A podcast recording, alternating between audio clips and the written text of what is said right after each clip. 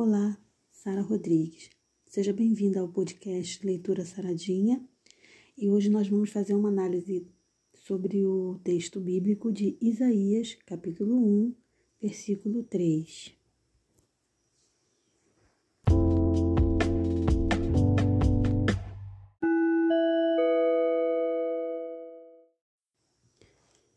O boi conhece o seu possuidor e o jumento a manjedoura do seu dono, mas Israel não tem conhecimento. O meu povo não entende. Essa passagem é muito interessante porque ela é um desabafo de Deus e ela está inserida em todo o livro, em todo o contexto de Isaías. Para a gente entender um pouquinho melhor que, como que funciona o livro de Isaías, é um livro profético, né? O, o, o início do livro ele já demonstra ali e apresenta que o livro é uma revelação de Deus. Então, Isaías é um livro de grandes revelações de Deus para o seu povo. Na época de Isaías, né, na época do povo de Israel antigo, os profetas eles, eles tinham a incumbência de transmitir o que ao povo? A mensagem de Deus. E hoje não é diferente. Então Isaías e todos os outros profetas, eles, eles falavam inspirados pelo Espírito Santo de Deus.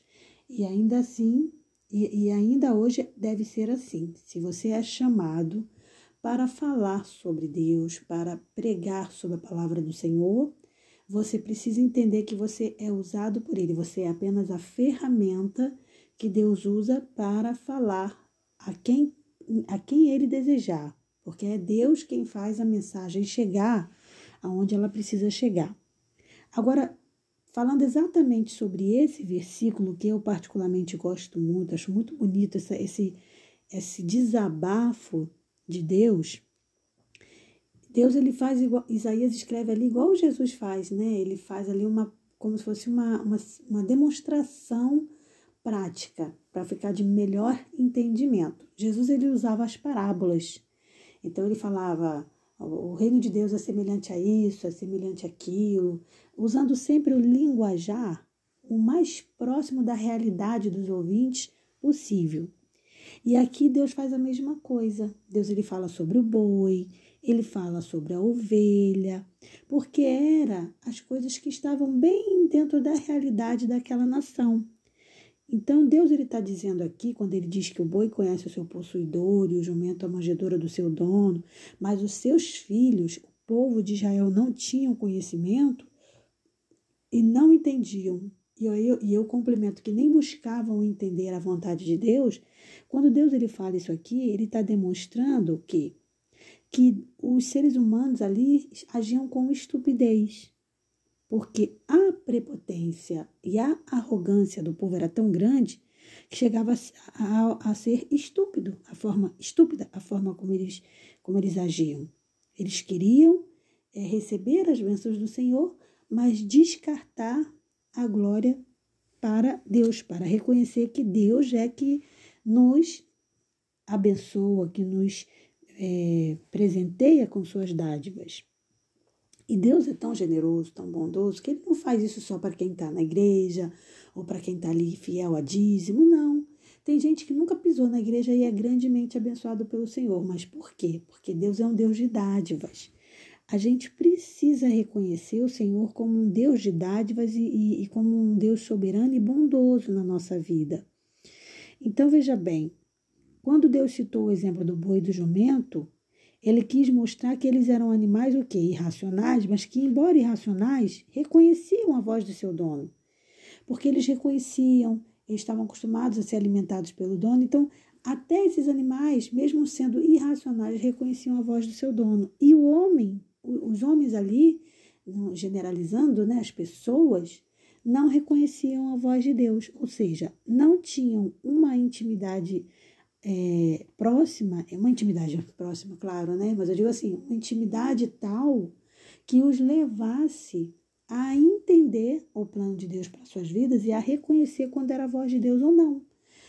Porque a gente precisa estar atento quando é bênção ou quando não é, porque tem coisa que, que às vezes a gente acha que é bênção e não é. E tem coisa que a gente acha que é maldição e não é. Às vezes é só Deus permitindo algo para o nosso crescimento. Então a gente tem que entender essas coisas. Então, assim, os animais ali apresentados, né, como o boi e o jumento, eles reagiam com grande felicidade e gratidão a tudo aquilo que o dono faz por eles. O dono cuida deles. É igual um cachorro também, né? É, o dono cuida dele, dá comidinha e eles fazem, eles ficam felizes, têm as suas formas de demonstrar. E já o homem, ao contrário, muitas das vezes é o quê? Ingrato, não tem sensibilidade para entender a voz do Senhor, não honra a Deus na sua vida, não reconhece o cuidado mantenedor de Deus, o seu, o seu ao cuidado amoroso. Então, muitas das vezes o homem não reconhece.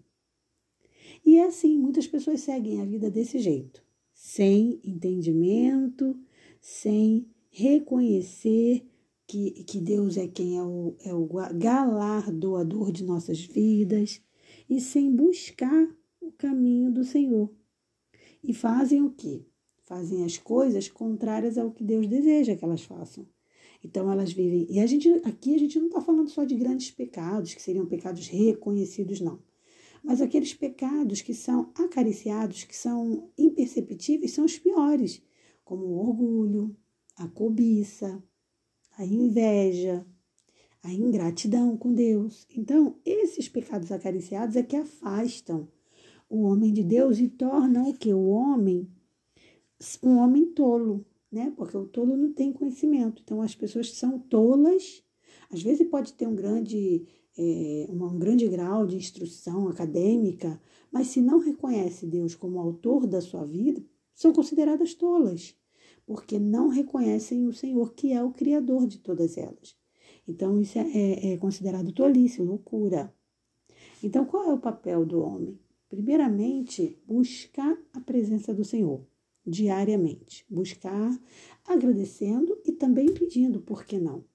Buscar a Deus, agradecer a sua, a sua, as suas bondades, pedir o auxílio do Senhor para as dificuldades e buscar ouvir a voz do Senhor. Como que a gente ouve a voz de Deus? Através do Espírito Santo de Deus, lendo a sua palavra e, mas também até na oração, por exemplo, se você está caminhando, está conversando com Deus, você vai perceber a resposta do Senhor. Mas uma das maneiras de a gente saber a resposta de Deus para a nossa vida é através da sua palavra, da sua santa palavra, lendo a palavra do Senhor.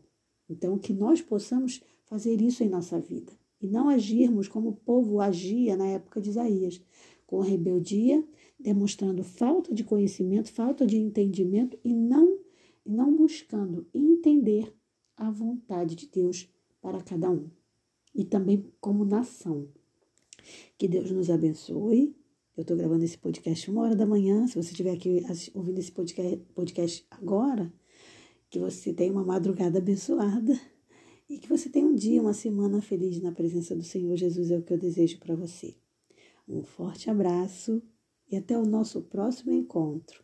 Não se esqueça de se inscrever lá no meu canal do YouTube, SRC, Sara Rodrigues Cantora, Sara com H, porque eu vou disponibilizar conteúdo que vai complementar essa abordagem que a gente fez aqui na análise do texto, mas que lá também tem outros, outros tipos de conteúdo. Então, é um canal bem cheio de coisas, cheio de informação para você. Então, se inscreve lá no canal e deixa lá o seu like. Um forte abraço e até o nosso próximo encontro. Paz.